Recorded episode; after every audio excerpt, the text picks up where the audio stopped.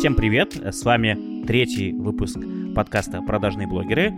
Его ведущие Семен, Леша и Паша. Сегодня у нас, как всегда, есть три темы, которые мы обсуждаем. Я сразу же их проговорю. Это Spotify и то, как он меняет музыкальный рынок. Это реклама алкоголя у блогеров. И это цензура соцсетей. Третью тему специально мы выбрали, точнее Ксюша выбрала для обсуждения. Две темы выбрали мы. Да, так что сегодня точно будет горячо. В общем, поехали. И сегодня у нас не совсем обычный выпуск, потому что у нас есть гостья. И гостья — это моя хорошая подруга Ксюша Дукалис. Ксюша, привет. Привет, привет, привет. И для тех, кто, возможно, не знает, кто ты, расскажи, пожалуйста, о себе вкратце. Давайте так, я соведущая шоу «Подруги» на канале «Нежный редактор», я диджей и еще соосновательница агентства «Белонг». Вот такой мы сделаем треугольник Гарри Поттера сегодня. В общем, кто не знает Ксюшу, то э, срочно переходите по ссылочкам, которые мы оставим в описании, и подписывайтесь на нее, читайте ее посты и смотрите сторис. Ксюш, я хотел тебе сказать отдельный респект. Мне кажется, ты создала неизвестный доселе общественности образ СММщицы, которая при этом блогерка и при этом просто летит орлицей над э, ночной Москвой. То есть такой СММщица-тусовщица. Мне кажется, доселе этой светско-профессиональной конфигурации мы не встречали. Приятно, приятно. Я не думала об этом так, да. Образ орлицы я, пожалуй, запомню себе. Надо сделать стикеры, обыгрывающие эту историю или что-нибудь такое. Мне очень интересна судьба агентства Белон Agency, которое ты возглавляешь, потому что я микродукалис, потому что у меня тоже и блог, и тусовки, и куча всяческих прекрасных инициатив – и агентство, это же такой ребенок довольно требовательный. Вот как ты сейчас решаешь это все, как живешь? Мне вчера писал Никита Трещев, и он почему-то написал, вы закрыли агентство. Я такая, ну это что за сломанный телефон, похожий на ужас что-то? Нет, я ни хрена не закрыл агентство, мы живы, прекрасно работаем. Просто когда я его открывала 4 года назад, это был, по сути, мое главное детище. Я занималась исключительно им, а сейчас, как бы со временем, я начала еще кучу чем заниматься, и немножечко пересмотрела агентство, формат нашей работы, и сократила сильно штат, вот, и мы сейчас работаем, мы как такой бутик, мы работаем там, не знаю, с семью-десятью клиентами, ну там кто-то отваливается, кто-то приходит, вот, и большая концентрация на курсах. Раньше мы такие, типа, все тендеры мира, мы хотим участвовать во всем и так далее. Но вот одна из вещей, о которых я говорила Семе, которая занимала у меня очень большое количество энергии, сил, боли и всего, это когда ты участвуешь в тендере, приносишь свои невероятные идеи, а потом выбирают агентство, которое ты знаешь, что делает все хреново, но дешево. И в итоге этот клиент, которому ты такая, блин, вот вообще это будет бомба, бимба, отлично, ты ему это все принесла, и ты видишь, что они ведут соцсети так же и даже хуже, и тебе обидно, и я просто, у меня, видимо, моя проблема, что я очень близко к сердцу это принимаю все, и поэтому я решила чуть-чуть себя оградить и так как, повторюсь, занимаюсь много чем, нужно уметь распределять свои энергии. Вот, но мы ни хрена не закрываемся, так что не надо этого ждать кто-то. Я смотрю в камеру. Семь клиентов это вообще-то очень неплохо, и даже для довоенных времен, хочу сказать. А тендеры, я считаю, надо вычеркивать в первую очередь абсолютно, если просто нужно это боль моей жизни, да, вот. Поэтому мы просто чуть-чуть перепрофилируемся, пишем курсы новые, не по SMM в частности, вот, и туда немножко двигаемся. Я как раз, наверное, продолжу эту тему, раз уж вы говорили про то, что Ксюша занимается и, можно сказать, блогерством, и, по сути, она еще и владелица, соосновательница, основательница агентства, у нее курсы есть и все остальное.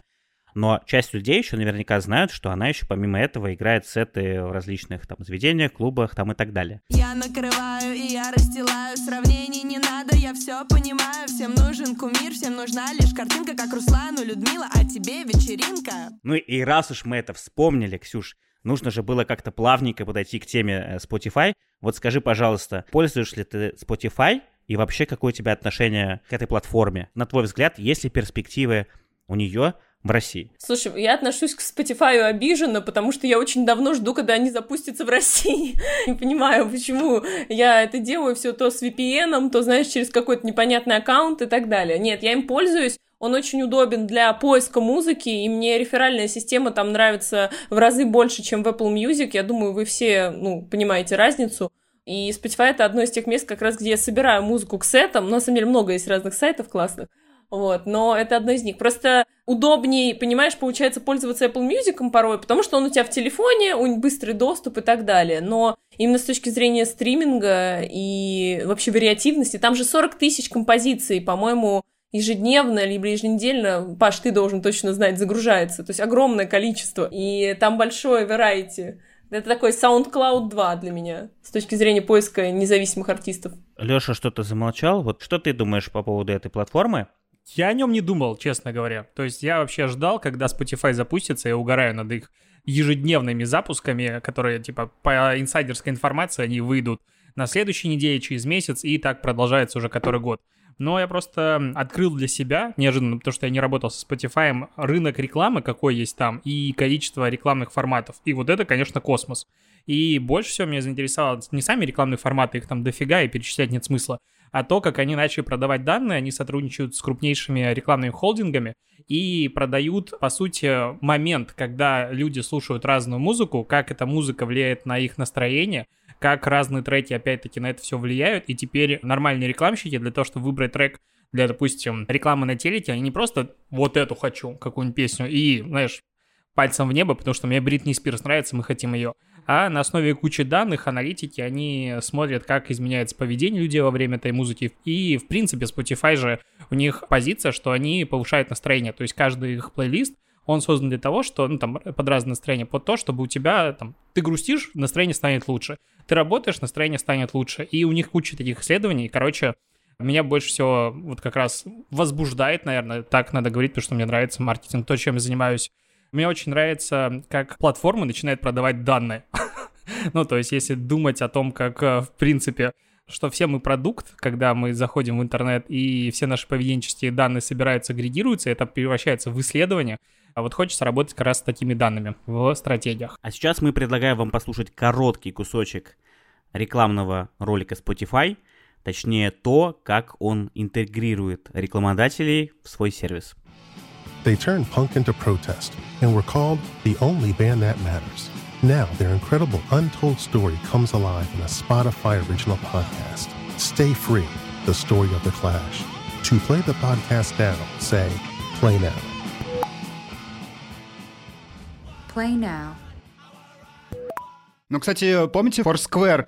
Все думают, что он мертвец, а на самом-то деле живее всех живых. Они собрали так много геоданных о передвижении, не только гео, там, пол, возраст, привычки, что они до сих пор торгуют этими пакетами данных – и компания Foursquare супер преуспевает с точки зрения денег, хотя, казалось бы, соцсеть-то вроде бы умерла. Я до сих пор пользуюсь.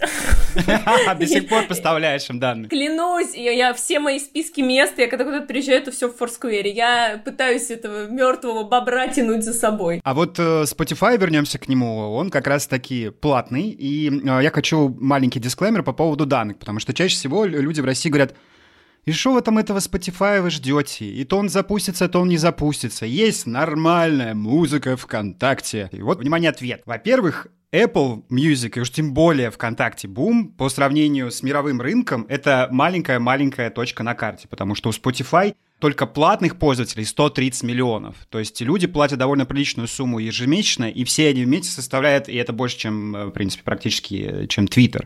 У Apple платных пользователей 11 миллионов. То есть 130 — это Spotify, и 11 — это Apple. Еще, Паш, я хотел добавить как раз-таки в сравнении, если с Apple, я вот тоже как раз к подкасту тогда готовился, любопытная цифра, что количество платных подписчиков у Spotify в два раза больше прибавляется, чем у Apple. Это тоже, как мне кажется, о, о многом говорит в плане того, как платформа, в принципе, развивается и аккумулирует вокруг себя вот аудиторию, в том числе там у подкастеров, например. Я, наверное, немножко побомблю, потому что я являюсь, наверное, пользователем там музыки ВКонтакте, наверное, с незапамятных времен, вплоть до того, что у меня там в плейлисте с 2008 года больше 10 тысяч треков было сохранено, и я был одним из тех, кто действительно сохранял и с какой-то периодичностью пролистывал все эти треки, возвращался к старым и так далее. Первое, что они сделали, как мне кажется, неправильно, они отменили систему страниц в этих аудиозаписях. То есть фактически вы теперь не можете вернуться послушать треки с вашего детства, там треки «Верните мой 2007», например, вы послушать это не можете. Объясняют это тем, что якобы снизили дополнительную нагрузку на страницы и прочее. Ну, странно. Второе — это рекомендации. Здесь, наверное, вообще это просто финиш. Опять же, разговаривал с ребятами из ВК. Мне каждый раз говорили, что там работает умный алгоритм, который на основе ваших интересов и прослушиваний рекомендует вам лучшие треки. Вот я заходил послушать лучшие треки, почему-то у меня был там Тима Белорусских, Матранг, какой-нибудь Витя АК-47, и я каждый раз заходил и думал, интересно, за что, ну, за что это наказание мне, что я сделал не так, за то, что ВКонтакте меня каждый раз за это наказывает. И вот для сравнения, после этого я заходил в Spotify, я пользуюсь им, наверное, если не ошибаюсь, года с 2015 когда еще я даже не знал, как его оплачивать. Потом я, естественно, нашел друзей, через которых можно это там с левых карт все оплачивать. Потом оплатил семейную подписку и прочее. Реально, рекомендации просто божественные. То есть все, что от вас, по сути, требуется, это 5 там, не знаю, ну хорошо, час, допустим, времени вашего. Вы сидите, выбираете, лайкаете треки, и на основе этого алгоритм реально понимает, что вам нравится, что не нравится. Самое мое любимое — это ежедневные рекомендации, которые вам вываливаются в начале недели. У меня еще, вот честно скажу, за 3 или за 4 года с тех пор, как я начал ими пользоваться, у меня не было ни одного раза, чтобы эта рекомендация, вот этот плейлист рекомендаций мне не зашел. Я не знаю, как работает реально этот алгоритм, но, как мне кажется, тому же ВКонтакте, Буму, там, Одноклассникам, до них еще просто как шагать и шагать, потому что он реально работает просто божественно. И вот это, мне кажется, для Spotify в России, по крайней мере, когда они запустятся, это и станет ключевым преимуществом, на которое они должны будут топить. Не сохранение в облако, там, не отсутствие рекламы. Это все полная фигня, через это уже все многие прошли, все это использовали как УТП в рекламе, никого это не интересует. А если выезжать как раз за счет того, что это действительно крутые подборки, рекомендации, как вот вы говорили, мне кажется, что такой формат в рекламе действительно может выстрелить. Похожие процессы, кстати, происходят не только в музыке, но и в гейминге, в том числе и в России. Для тех, кто не в курсе, что такое облачный гейминг, поясню. С помощью него у пользователей появляется возможность запускать любые игры даже на маломощном компьютере. Как это работает? Игры сохраняются в облако и не занимают места на компьютере. Вам нужно лишь установить программу весом в 100 мегабайт. То есть фактически благодаря таким сервисам можно раз и навсегда забыть про покупку новых компьютеров и увеличение жесткого У нашего диска. сегодняшнего спонсора, компании Beeline, как раз есть такой сервис. Он называется Beeline Gaming. И для его подключения вам нужно просто оплатить подписку, и вы получаете доступ к играм. Их более 300, и это наиболее важные игры современности. Специально для тех, кто слушает подкаст «Продажные блогеры», Билайн сделал специальную скидку на сервис облачного гейминга. По промокоду BLOG, капслоком, на латинице, вы эту скидку получаете. Мы ее на всякий случай продублировали в описании подкаста. Пожалуйста, пользуйтесь, если нужно. Ну и, наверное, можно потихонечку плавно переходить ко второй теме нашего выпуска. Появилась она у меня в голове, сразу вам скажу, не случайно. Я увидел на ютубе видео «Лев против» есть такой ютуб-канал, и он как раз там запилил расследование про то, как основатель Вилджем Ярослав Андреев распилил с бренд-менеджером Балтики и Николаем Соболевым 15 миллионов рублей на незаконной рекламе алкоголя. Я с интересом посмотрел все это видео. Как мне кажется, наверное, реклама алкоголя в России у блогеров это тематика, ну не то что тематика, это, это далеко не новость. Алкоголь рекламирует реально большинство крупных блогеров. Это, скорее всего, как мне кажется, это вопрос цены, правильного составления там, может быть, договора или контрактов, или как обсуждение дополнительных условий. Потому что я вот почитал закон о рекламе, и честно скажу, там э, возможный максимальный штраф э, в размере 1 миллиона рублей для юрлица, ну, согласитесь, это такие копейки на фоне того, сколько зарабатывают алкогольные бренды и пивоваренные компании, ну, что это просто плевок, как мне кажется, в сторону вот нашего законодательства. Вот, давайте поговорим, наверное, на эту тему. Ты знаешь, мне кажется, реклама алкоголя у блогеров, я вот глобально не вижу в ней ничего плохого. Во-первых, я люблю алкоголь, я люблю блогеров и я люблю деньги. Ну, как бы комбо идеально.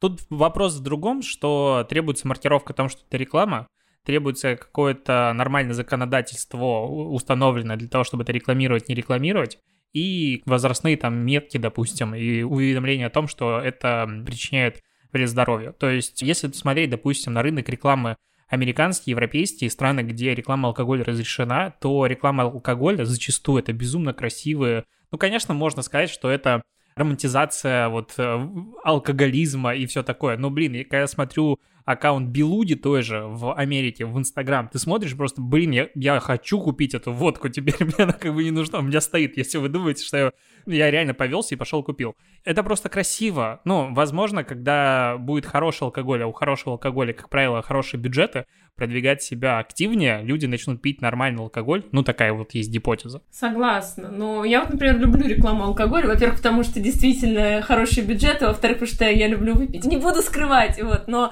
справедливости ради, я из тех еще хороших, наверное, блогеров, которые реально берут только то, что они действительно пьют, потому что я знаю, что я, например, очень люблю водку, я там люблю джин, и, соответственно, какие-то еще, например, пиво я никогда не смогу рекламировать, потому что, ну, я не рекламировала никогда, хотя они приходили много раз, потому что я знаю, что я его не пью. Вот, но я очень сильно люблю, конечно, ко мне недавно к нам приходили в агентство алкоголь, хорошая фирма, хороший алкоголь качественный, но они меня поразили, конечно. Ну, все, просто чтобы понимали, со стороны блогеров, как это работает, я думаю, вы это и так все знаете, но когда к тебе приходит алкоголь за рекламой, ты как бы понимаешь, что это не цена обычного поста, это всегда выше, потому что, ну, как бы ты понимаешь, что у алкашки есть деньги, им негде больше рекламироваться, но это какое-то абсолютно негласное правило, все это понимают. Плюс еще из-за того, что это 18+, ну, короче. И они к нам приходят и говорят, вот мы хотим, значит, рекламу, мы, опять же, предоставляем какие-то цены с какой-то, на самом деле, не вообще маленькой наценкой агентства, и там заложенный налог, потому что у многих блогеров сейчас появилась ИП, слава тебе, Господи. Но они из-за этого просят, естественно, закладывать это в цену сверху. И, значит, что делает бренд-менеджер? Рубрика «Мой бадхерт». Он говорит, вы знаете, все, конечно, прекрасно, но я вам так скажу, сейчас кризис начнется, и блогерам придется снижать цены всем. Поэтому мы хотим, чтобы вы писали нам цены ниже, и мы хотим с вами работать только если из серии вы у Ксении Собчак сможете там сбить полляма или лям, вот при таких раскладах.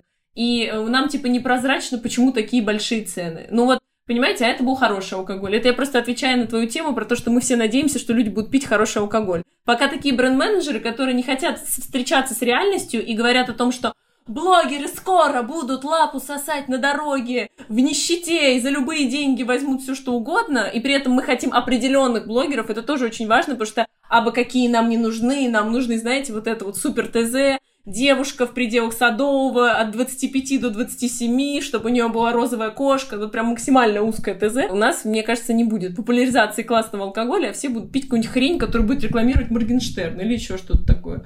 Извините, это был мой крик души. Да, я понимаю тебя. Я немножко работал с Симплом, и невзирая на то, что в отдельных своих моментах коммуникация была безупречной, но в итоге, мне кажется, что рыба гниет со стороны российского все-таки законодательства. Достаточно сравнить один и тот же алкогольный бренд – в Европе или даже в Украине, где другое все-таки законодательство и максимально близкий нам культурный бэкграунд, можно сравнить русский апероль, можно сравнить европейские апероль. Какая разница? Русский апероль в 2020 году в Инстаграме набирает аудиторию масс-фолловингом. Масс-фолловингом. Большой бренд апероль. 2020 год. Серьезно, чуваки, я все понимаю. Как насчет дарк-маркета в Телеграме? Пожалуйста, вот сколько жирнючих каналов. Идите туда. Хоть один нормальный представитель алкогольных брендов в России есть в Телеграм-канале? Я что-то не припомню. Нет, был, Лидермейстер был, делал несколько чат-ботов, и, по-моему, Джеймсон делал. И я когда в Беларуси работал, мне так повезло, я работал много с алкоголем, где-то треть наших клиентов было от алкобренда, и мы тоже выходили в Беларуси в телегу еще в 2018 году. Ну, Леш, ну это потому что ты. Ну, я вот пытался Симплу продать Телеграм, они такие, да-да-да, очень интересно покивали у этих дорогих московских ресторанов, где мы с ними встречались. А потом пошли и снова сделали Инстаграм. Вот сейчас заходил, проверял с engagement рейтингом, ну, ниже, ниже, чем их градус точно. да. Это очень больно. Вот еще, конечно, я не знаю, с точки зрения законодательства, но у тебя еще всегда, когда тебе приходит эта бутылка, у тебя с ней приходит такое количество каких-то упоротых ограничений, что тебе нельзя ее открыть, тебе ни в коем случае нельзя употреблять, тебе нельзя ничего это делать. Это, видимо, тоже с законодательством. И в последний раз я снимала какой-то ролик, там, комедийный, и мне его вначале завалили, потому что они не прописали нормально в ТЗ, какого, где именно в виде должна быть видна бутылка. Они такие, вы знаете, а тут ее что-то слишком видно, давайте будем переснимать, потому что видно надписи серии там на бутылке, она стоит там на среднем плане. Я такая просто, что, куда, кого. Короче, все, как, знаете, котята слепые, не хотят закон нарушать, но при этом как бы и хотят себя продвигать. Так вот почему она такая убогая, это реклама алкоголя в России. Я, кстати, только что вот как раз вы про это говорили, я такой думаю, наверное, надо спросить про то, а почему на самом деле большинство рекламы алкоголя, которые публикуются у нас там в том же Инстаграме, у блогеров, да, она же однотипная реально. То есть это, как всегда, как правило, одна поза человека, это бутылка где-то на фоне, или там, как у Тёмки Лебедева стоит на переднем плане, он активненько так это все делает условно там, или как у, у Пивоварова в редакции, когда он аккуратненько припиливает там Simple Wine, например, ему показывают эту бутылку вина и так далее. То есть она, по сути, это везде, эта реклама, она однотипна у нас. И, наверное, вот как раз потому, что Ксюша и говорит, что есть, просто я, допустим, об этом не знал, что есть реально куча ограничений, которые не позволяют, допустим, сделать действительно какой-то креативный подход. Может быть, отчасти поэтому бренды, вот как, опять же, ребята вы и сказали, и идут в тот же Телеграм, делают там бота, может быть, потому что это действительно проще? Вы заметили, как в Телеграме сейчас IQOS выкупил просто каждый второй Телеграм-канал? Просто везде реклама. Мой не выкупили. Куда обратиться, Ой, чтобы Все выкупили? выкупили, а запах остался, ребят. Блин, мне кажется, что по поводу Айкоса можно тоже прям отдельно делать выпуск и записывать на тему того, что употребляют их маркетологи, которые придумывают э, вот эти тексты для меня в том числе, они мне тоже размещались для беспощадного пиарщика и прочее. То есть, чтобы вы понимали, там, когда присылают бриф, ты просто на него смотришь такой, чего? А что с ним не так? Там просто настолько непонятный зачастую бывает набор слов, набор каких-то шаблонных фраз, и ты на это все смотришь, и ты действительно просто не понимаешь, ну, что в этот момент думал человек, или под чем он находился, когда он составлял тебе тезисы для составления там рекламного поста какого-то, например. Немножко дымка напустил просто в ТЗшку. Как вы думаете? Вот у меня этот вопрос всегда болел. А песня Бузовой, там, где IQOS упоминается, там что-то типа «Курю IQOS», я не помню чего. Это был product placement или нет? А вот и тот самый кусочек видео, в котором Ольга Бузова поет про IQOS. Нам удалось найти его. Сегодня улечу, курю IQOS из твоих чувств Все чаще и чаще IQOS начал использоваться в, ну, в песнях. И вот мне было всегда интересно, это реально просто IQOS стал вот чем-то, как, допустим, Инстаграм, то есть регулярно используется в песнях. Кстати, это единственная социальная сеть, которая фигурирует в музыке, как правило, то есть другие вообще никоим образом, Твиттер и прочее не упоминается, только Инста. И вот сейчас IQOS так начал. То есть это просто вещь, которая распространена, и люди не считают, что это реклама, но просто в припевах это добавляется. Есть ключевое слово, мне кажется, это как бы звоночек. И что маркетологи занесли денег. Третья тема, о которой мы сегодня говорим, это цензура соцсетей, ну и попытки их регулирования со стороны государства. Ксюша, наверное, здесь будет логичнее, если начнешь ты. Ну, это, наверное, будет скорее бомбежка, вы знаете, потому что я испытываю легкую боль, потому что у меня ощущение периодически, что эта цензура, я бы сказала так, благие намерения превращаются в цензуру и порой абсолютно нелогичную и беспощадную, вот, потому что из простого, вот, на Ютубе с октября прошлого года новые правила по видео, и вот наше замечательное шоу «Подруги», мы от этого безумно страдаем, потому что у нас секс education, по сути. То есть мы, у нас образовательная программа, но про секс и про отношения, но сейчас уже больше социальных тем. И вклю- вступили эти правила в октябре, а там, ну, то есть нельзя практически ничего. Сейчас я вам дам примеры. Например, у нас сняли монетизацию за то, что Карина во время видео сказала слово «дрочит». Порно повышает уровень насилия, потому что порно ставит новые стандарты по сексу. Слушай, а на что людям дрочить? С оргазмами проблема. Нет, потому что мы насмотримся на эту людям картинку, а дрочить? потом На что делать? То есть, по их словам, как бы алгоритм распознал, и типа мы запрашиваем ручную проверку, но вы понимаете, да, что мы не попадаем в рекомендации, мы не можем выйти в популярное, наши просмотры там с трех миллионов падают там до ляма, и все это не очень приятно. Например, у нас был выпуск про контрацепцию с гинекологом, и нам сняли монетизацию со словами ну, это же про секс, и это же, ну, как бы мнение про контрацепцию, вдруг там у вас кто-то дебильный. Ну, то есть это я бы еще могла понять, но мы вручную просим рассмотрения, и там сидят, типа, опытные гинекологи, знаете, которые работают в России и в США. И при этом, что было дальше, которых я безумно люблю, чтобы они сейчас не подумали, что я их шеймлю, я со всеми дружу, но там как бы, я не буду материться, я не знаю, как у вас программа, но вы понимаете, да, формат программы, что было дальше. И к ним вопросиков нету, а мы со своей маленькой программкой страдаем. То же самое наблюдается, да, там постепенно в Инстаграме, когда ты не понимаешь, как будет проводиться проверка вот этих fake facts и так далее, кто будет это следить. Мой друг, который пишет посты про митинги, на него кто-то жалуется, он попадает в теневой бан, я не знаю, как это назвать, но ему приходит уведомление о том, что на вас поступают жалобы, если это повторится еще там два раза, вы будете заблокированы, при том, что он пишет, ну, о том, что действительно происходит, да, И вот все эти моменты меня очень сильно смущают, потому что, с одной стороны, идея это хорошая, а с другой стороны, реализация ее на таком массовом уровне приводит, ну, как вы понимаете, к таким вот неприятным последствиям. Серьезно, YouTube Russia или Google Russia у нас есть оттуда знакомые.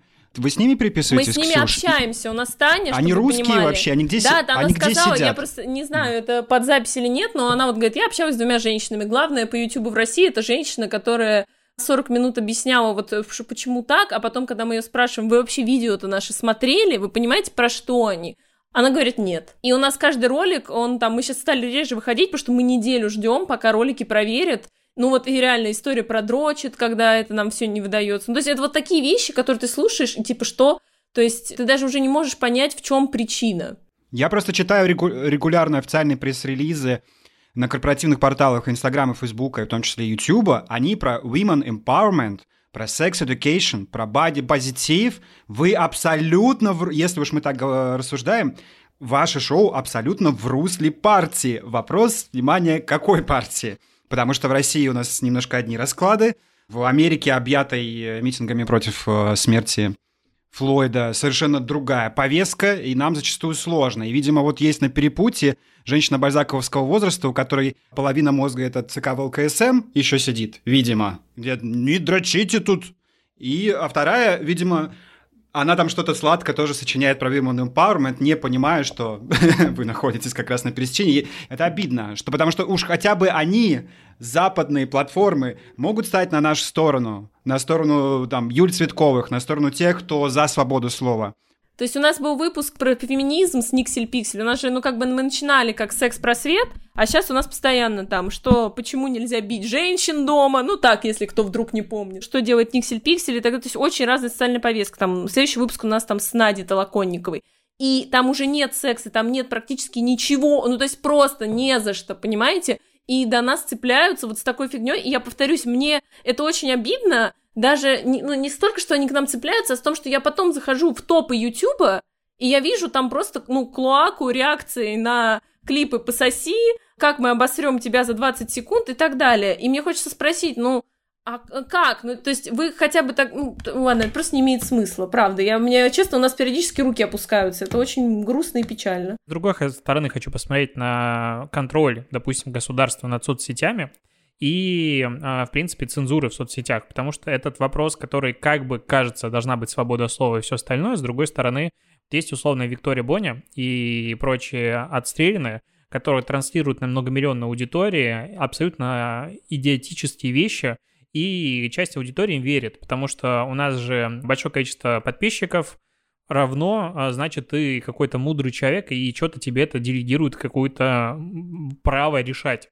И вот это бесконтрольная абсолютно подача информации, то есть, э, ну, вот внутренне есть ощущение, что после перехода какого-то порогового значения числа, допустим, аудитории в соцсети, условно 100 тысяч, любая чисто здесь может быть, требуется какая-то условная регистрация как СМИ, потому что твое слово, оно, оно типа может влиять на людей Лёш, очень сильно. Историю про 5G чипизацию вещали по Первому каналу. СМИ, у которого есть все лицензии мира, и Виктория Боня начала подвякивать вот эту свою чушь, только лишь потому, что она почувствовала за собой спину Сильва, ну раз Первый канал такую чушь распространяет. Но там был Михалков, которого выпили, и как бы я, ну, не Никого-то ничего не выпили, это показали несколько раз по Первому каналу, по Второму каналу. Давай-ка вот их будем контролировать. Это СМИ, э, в отличие от Бонни, э, Бонни не живет, по крайней мере, на наши деньги. Я миллионы рублей плачу за то, чтобы какая-то свинья по Первому каналу несла какую-то чушь про 5G, и в итоге у моей матери в регионе Кавказском переставала работать связь, потому что чуваки залезли и повалили эту вышку. За это ответственен первый, мать его, канал. Вот кто должен быть наказан. И потом уже Боня. Удивительно, но даже запись сторис Виктории Бони можно найти на Ютубе. Что мы, собственно, и сделали. Послушайте, что она говорит. Это все происходит для того, чтобы управлять людьми, для того, чтобы чипировать народ, для того, чтобы а, загнать эти инъекции, которые будут а, сделаны Я просто хотела сказать, что по поводу регистрации СМИ, вы помните, у нас же были еще сколько, 8 лет назад, когда они всех блогеров хотели напугать, чтобы можно было сажать и так далее, регистрируйтесь на там, если у вас 3000, вы СМИ. Потом в итоге этот закон, насколько я помню, то ли выпилили, то ли убрали, да, потому что за ненадобностью, потому что он был создан в какой-то конкретный момент. И... Нет, нет, он сработал. Там, знаешь как, они за топ Яндекса боролись, Яндекс Новости. Они просто взяли кремлевских блогеров, прикормленных, которые привыкли получать взятки. Они зарегистрировали их всех как СМИ, у кого 3000 подписчиков нашли. И э, как зарегистрированные СМИ, они теперь формируют повестку Яндекса, где пишут, что Навальный очень плохой, а Путин очень хороший. Вот для чего нужен был этот закон. По поводу того, что ты говоришь про Боню, честно, я против того, чтобы конкретно как-то так блогеров... Вот есть а, кейс Кендалл Дженнер, который рекламировала Fire Festival, и она проиграла судебный иск, потому что это был пи***ж. Ей для этого не надо регистрироваться, да, а как какому-то СМИ, потому что если людей обманули, они всегда могут и так на тебя, как на физика, подать. Почему я против того, чтобы Извини, гос, прости господи, я впрягаюсь за Боню, не думаю, что это когда-то произойдет в моей жизни. Почему я не против того, чтобы как-то, знаешь, ее ограничивать чем-то или еще что-то? Потому что так мы можем прийти к тому, что мы убьем вообще какую-то полярность мнений. Я за то, чтобы как-то стараться у людей, не то что естественный интеллектуальный отбор, но я имею в виду, что люди, нужно помогать людям развивать их собственное критическое мышление, и это тот навык, который нужен людям в 21 веке, чтобы ты понимал, что это пиздешь, а это нет. И если за тебя начнет это кто-то делать, непонятно, опять же, да, что нет гарантии, что тут не будет каких-то перегибов, или нет гарантии, что, знаешь, в какой-то момент я начну, вот, например, я адепт витаминов, да, я говорю, типа, цинк, заебись, магний, заебись и так далее. Когда я начала про это рассказывать два года назад или полтора, мне все писали, что я сумасшедшая, это все бабкины хрени, и вообще вот эти БАДы и так далее пить нельзя. Прошло два года, мне пишут все, блин, что выпить, здоровьечко, пиздец и так далее. А вот если бы два года назад на меня нажаловались какие-нибудь люди, да, и сказали, типа, она говорит, что она пьет магний и так далее. Ну, при том, что я всегда говорю, что надо идти к врачам, ну, все равно консультироваться. Понимаешь, я о чем? У людей меняется очень сильно мнение, что-то происходит. И если мы будем в самом ну, зачатке запрещать им что-то говорить, то это в какой-то момент при тоталитарном режиме может сыграть против какой-то хорошей свободной идеи. Я понимаю, что это звучит как максимальный сумбур, но я, наверное, все-таки за свободу слова до последнего. Мне кажется, что все меняет, если человек ученый. Вот если человек ученый, его мнение весит гораздо больше, чем мнение 100 тысяч бонь и 100 тысяч первых каналов. Поэтому нужно сделать так, чтобы если человек действительно ученый, то любое его мнение просто выводится главной плашкой, подсвечивается всеми синими галочками. Вот этот человек знает, о чем говорит, все остальные уволены.